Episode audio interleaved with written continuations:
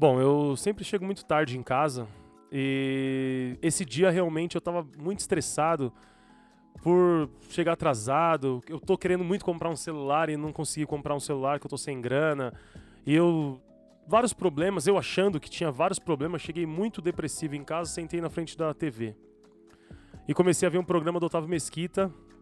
E ele havia entrevistado uma menina alguns anos atrás e ele voltou a entrevistar essa menina na ACD.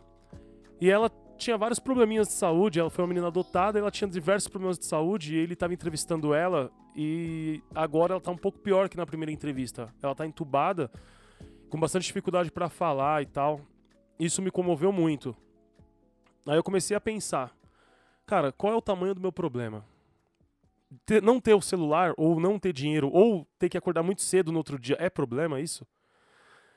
E eu vendo aquela menina naquela situação, hoje eu consigo notar o quanto é pequeno diversos problemas. Se você hoje está passando por algum problema, se você está com alguma dificuldade, pensa, para, respira e vê se realmente é um problema, é uma coisa ruim, porque tem pessoas muito pior, tem pessoas que estão passando coisas que são irreversíveis.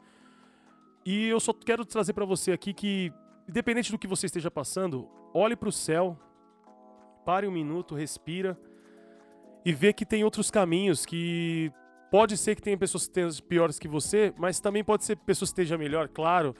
Mas o, o seu problema, não dê ênfase para o seu problema. Tenta ver a saída, tenta ver um, um, um foco de uma coisa boa, mesmo na situação ruim. Por exemplo, essa menina com esse problema, ela conseguiu mostrar para mim que eu não tenho problema.